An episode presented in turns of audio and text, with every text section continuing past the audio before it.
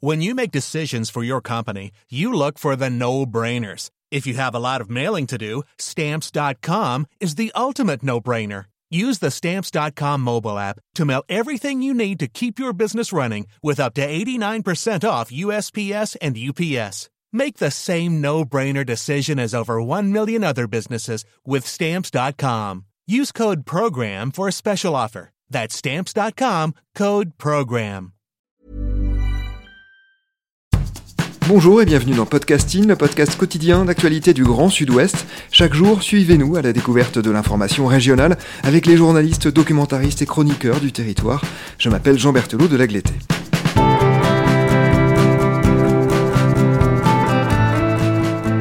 Place aujourd'hui à une carte blanche ces épisodes liés à des productions journalistiques qui ne sont pas parus chez un de nos partenaires, mais qui ont été réalisés par des journalistes du Grand Sud-Ouest ou qui relatent une réalité du territoire. En l'occurrence, nous nous intéressons à un documentaire qui s'appelle Surveillant, au-delà des murs. Il sera diffusé ce soir lundi 5 avril à 22h55 sur France 3 Nouvelle-Aquitaine et accessible sur le site de la chaîne pendant un mois. Vous êtes sa réalisatrice, bonjour Emma Lebaille. Bonjour. Dans ce documentaire, vous suivez des surveillantes et des surveillants de prison en Nouvelle-Aquitaine. Vous vous évoquez leur fierté, leur peine, leur joie, ce qui fait leur métier. Emma, d'abord, pourquoi avez-vous choisi de réaliser ce documentaire? C'est né d'une rencontre, comme la plupart des films que j'ai réalisés, lors d'un blablacar entre Bordeaux et Limoges, où je me suis retrouvée euh, conduite par un homme, euh, Gabriel, qui était surveillant pénitentiaire. Et dans ce genre de situation, on échange euh, la vie des uns des autres. Et en fait, j'ai découvert son métier à cette occasion-là. Et surtout, j'ai découvert la sensibilité et la dimension humaine que j'ignorais complètement, en fait. Emma, en préparant l'émission, vous avez insisté sur le fait que vous n'étiez pas journaliste et que votre approche était bien celle d'une réalisatrice, d'une documentariste. Dans Podcasting, nous sommes aussi là pour expliquer ces nuances. Alors, est-ce que vous pouvez nous préciser vos pensées sur le sujet? Moi, je suis documentariste dans le sens où je porte un regard euh, sur une réalité et euh, c'est un regard qui n'est pas objectif. Je ne suis pas euh, à la recherche de, l'information et de la justesse de l'information, même si je reste fidèle à ce que les personnes que je vais faire parler vont me dire. Mais c'est l'idée, euh, c'est de pouvoir euh, trouver un angle différent et euh, ouvrir sur d'autres horizons et pas être dans quelque chose de didactique. Voilà. Emma, votre documentaire commence, et c'est évidemment volontaire, par des confidences assez inattendues sur la fierté de faire ce métier, sur le sentiment de l'exercer parce que l'on croit à des valeurs. Je dis inattendu parce que, et vos interlocuteurs le disent d'ailleurs, on a souvent l'impression d'un métier vers lequel on arrive sans l'avoir choisi. Certaines des personnes que vous avez rencontrées ne l'ont pas choisi en effet, mais en tout cas elles sont toutes fières de l'exercer ce métier. Alors, pour certains, effectivement, le fait de l'avoir choisi euh, n'était pas le, point de départ, mais ils, s'y sont accoutumés et ils y ont trouvé leur place. Et par rapport au, fait d'avoir une certaine fierté, l'idée c'était de montrer que malgré le fait qu'on ne l'ait pas choisi, on puisse euh, l'exercer avec euh, humanité et qu'il y avait surtout l'idée de déjouer les préjugés et les, on va dire, les implicites qu'on peut avoir à l'extérieur euh, quand je dis à l'extérieur, c'est hors des murs de la, de la prison, pour la plupart d'entre nous, qui ne connaissons pas en fait ce quotidien-là et euh, qui nous laissons euh, souvent influencer par bah, des notions qui sont assez catégoriques et radicales, ce que j'ai pas du tout découvert moi en les rencontrant et en allant à l'intérieur, parce que j'ai pas filmé dedans, mais j'y suis quand même allée. Mais pour, certains, ils l'ont, ils l'ont choisi et ils ne le regrettent pas. Alors ils ne le regrettent pas, effectivement, il y a Nancy qui, elle, le, le, le décrit très bien, qui travaille depuis une vingtaine d'années et qui a trouvé sa place parce qu'elle a été dans une relation euh, humaine très forte euh, assez vite avec les personnes dont elle a la charge.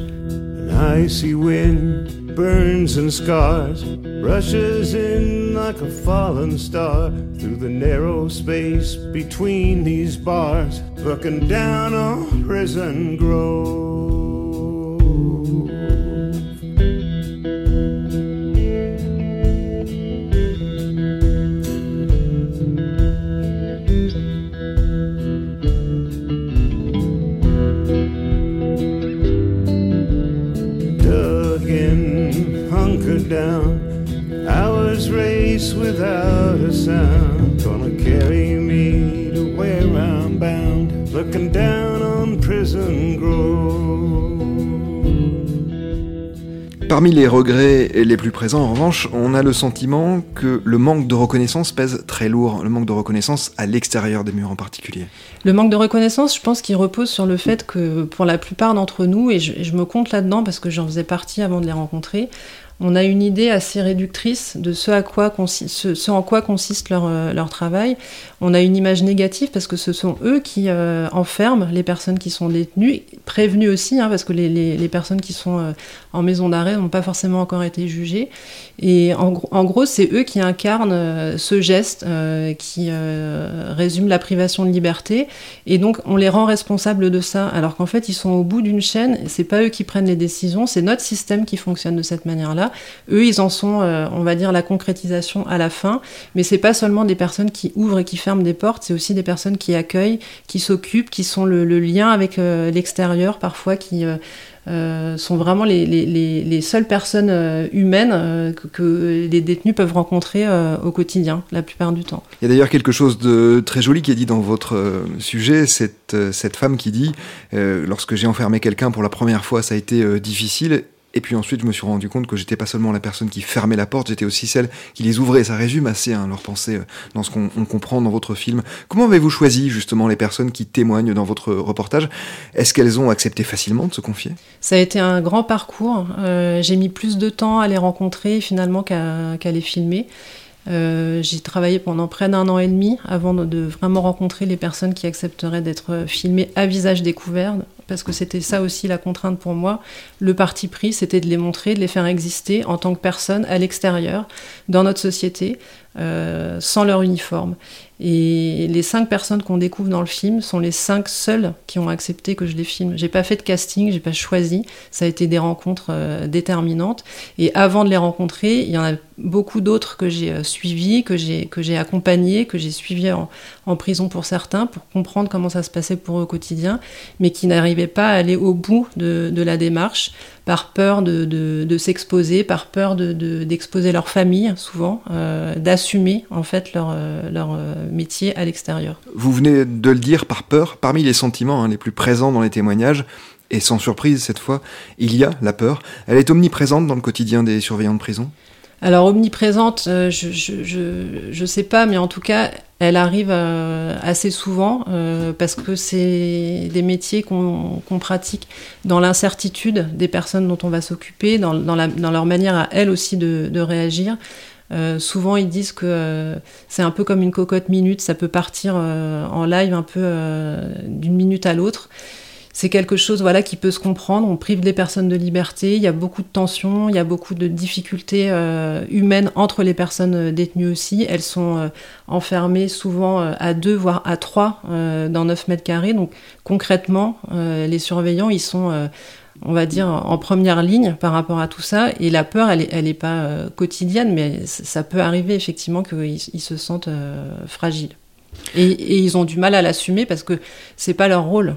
C'est ça aussi l'histoire.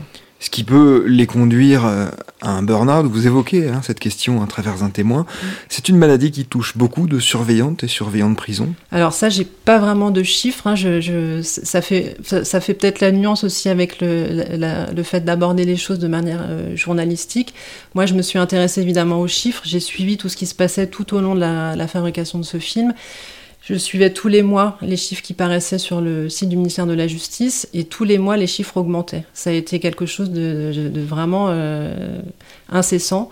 Euh, concernant le burn-out, ce qui est décrit dans le, dans le film et ce que Vivien euh, raconte très bien, c'est euh, la pression de vouloir bien faire et en même temps le manque de moyens euh, qui est vraiment euh, là concret sur le nombre de personnes dont un surveillant a, la charge et, du fait de ce fait-là leurs gestes sont très répétitifs, mais aussi sont, leur permettent pas de, prendre vraiment du temps avec chaque personne. ils, travaillent vraiment dans des conditions de, de tension, de temporalité euh, difficile. Et ils travaillent souvent la nuit aussi. Hein. Il faut savoir qu'ils ont des rythmes qui, qui enchaînent des journées et des nuits qui fait qu'ils ont des, voilà, des, on va dire des conséquences en, termes de, de, sommeil et de, et de bien-être euh, qui sont importantes. Et de vie euh, familiale, hein, il est question du divorce notamment et du, du, fort taux de divorce. Euh, vous le disiez, il y a la question des moyens. Aujourd'hui, c'est difficile de faire son travail en prison.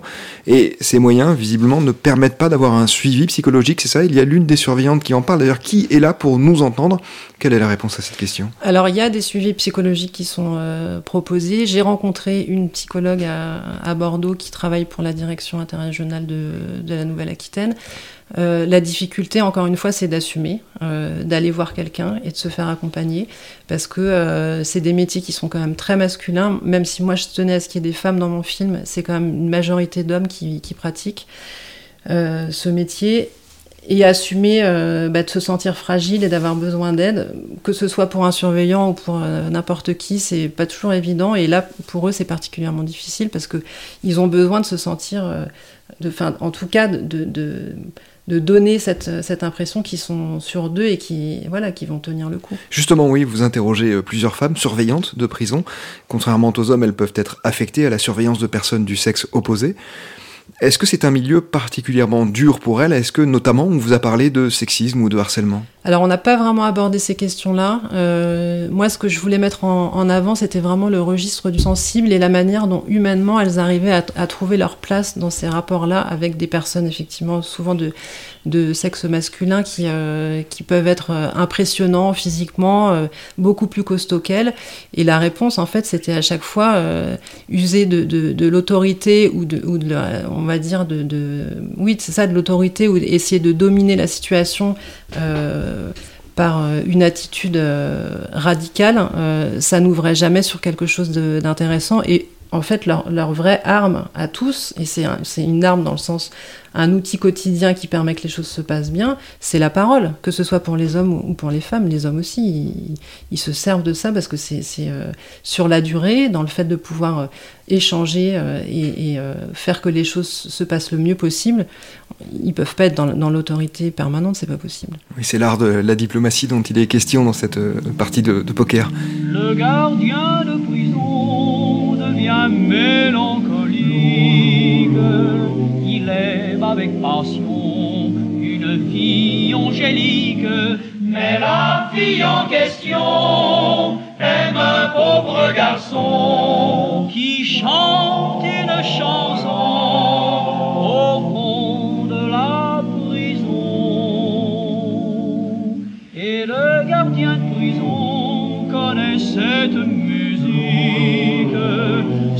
même chanson que la fille angélique chante sur tous les toits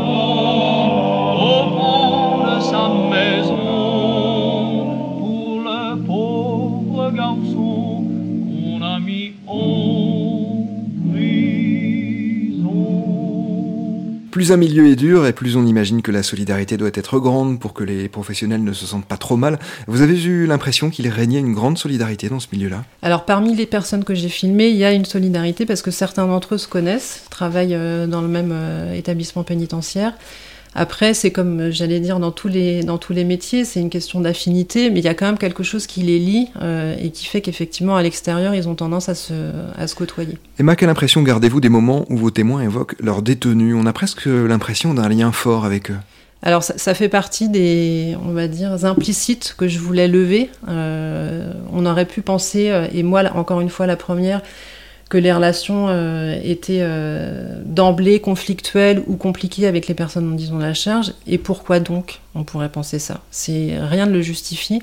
Les personnes qui sont détenues, elles sont souvent dans des situations euh, de vie difficiles. L'arrivée en prison, c'est un moment extrêmement brutal.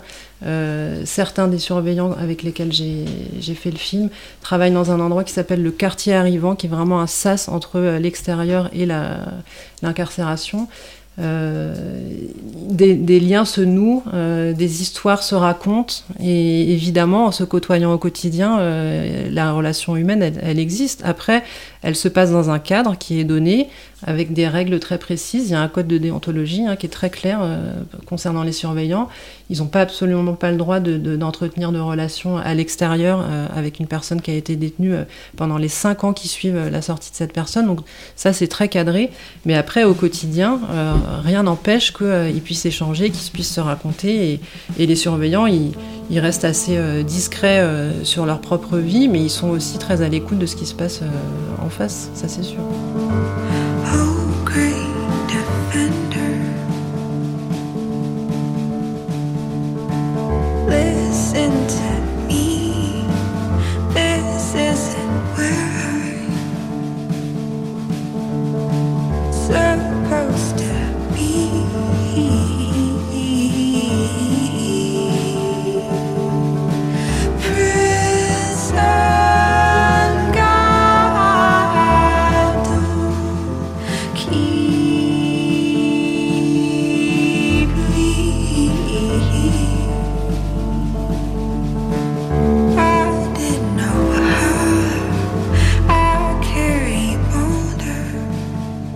Avec le recul, Emma Lebaille, quel sentiment retenez-vous de ce documentaire et des personnes qui témoignent? Ben Moi, je retiens euh, une confiance euh, vraiment, euh, on va dire, pas absolue, mais j'ai noué des, relations fortes avec eux. Je continue à être en relation avec eux, je continue à prendre des nouvelles. Ça a été des vraies rencontres humaines. Et je les admire d'une certaine manière d'assumer de, ce rôle qui nous arrange bien, nous tous à l'extérieur, compte tenu du système dans lequel on vit. Je ne cherche pas à, remettre en question ou à, critiquer ou à, dans un sens comme d'un autre, euh, notre système, mais de manière sous-jacente, il y a quand même l'idée que euh, tel que ça fonctionne aujourd'hui, si ces personnes-là n'existaient pas et ne pratiquaient pas leur métier euh, sur cette veine-là de l'humain, ce serait beaucoup plus compliqué. Après, j'ai bien conscience, et j'en ai parlé avec certains d'entre eux, il y a des dérives parfois parmi certains de leurs collègues, c'est quelque chose qui existe, et malheureusement, mais c'est comme plein d'autres domaines dont on, peut parler. Euh, mais c'est pas la majorité. Et en fait, l'idée du film, c'était de les faire exister eux comme ceux qui euh, font leur travail avec une certaine conscience euh, humaine. Avec une, parole très forte d'ailleurs d'un surveillant à un moment qui dit que quand un surveillant fait bien son métier, c'est un outil de réinsertion puissant pour un prisonnier. Alors ça fait partie de leur mission. Hein. En tant que surveillants, ils sont là pour euh, surveiller et euh, accompagner la réinsertion. Là, en termes de moyens, euh, c'est vraiment très très compliqué parce qu'ils n'ont ont pas beaucoup de moyens. Après, il y a d'autres corps de métier qui interviennent en prison. Il y a les conseillers d'insertion et de probation, justement. Mais les surveillants, eux, ils sont, ils sont vraiment là pour essayer de faciliter les choses. C'est eux qui s'occupent de la distribution du courrier, donc ils sont au courant de l'avancée des, dossiers quand les jugements les jugements n'ont pas encore eu lieu. Donc en fait, ils sont au courant de beaucoup, beaucoup de choses. Et, c'est aussi ça qui fait qu'ils sont dans une relation de confiance avec euh, la plupart des détenus dont ils s'occupent. Même si, encore une fois, ça peut être compliqué, ça peut être conflictuel. Euh, leur, euh, euh, vraiment leur fil rouge à eux, c'est de faire en sorte que ça se passe le mieux possible pour tout le monde. Merci beaucoup, Emma Lebaille, d'avoir répondu à nos questions. Je rappelle hein, le titre de votre documentaire Surveillant au-delà des murs. Il sera diffusé ce soir, lundi 5 avril à 22h55 sur France 3 Nouvelle-Aquitaine et accessible sur le site de la chaîne pendant un mois. C'est la fin de cet épisode de podcasting. Production Anne-Charlotte Delan, Juliette Chénion, Clara Echari, Lisa Feignet, Marion Rio et Guillaume Cascara, iconographie Magali Marico. Programmation musicale Gabriel Taïeb et réalisation Olivier Duval. Si vous aimez Podcasting, le podcast quotidien d'actualité du Grand Sud-Ouest, n'hésitez pas à vous abonner, à liker et à partager nos publications. Retrouvez-nous chaque jour à 16h30 sur notre site et sur nos réseaux sociaux, ainsi que sur ceux des médias indépendants de la région qui sont nos partenaires. Retrouvez-nous aussi sur toutes les plateformes d'écoute, dont Spotify, Apple Podcast ou Google Podcast. Podcasting, c'est l'actu dans la poche.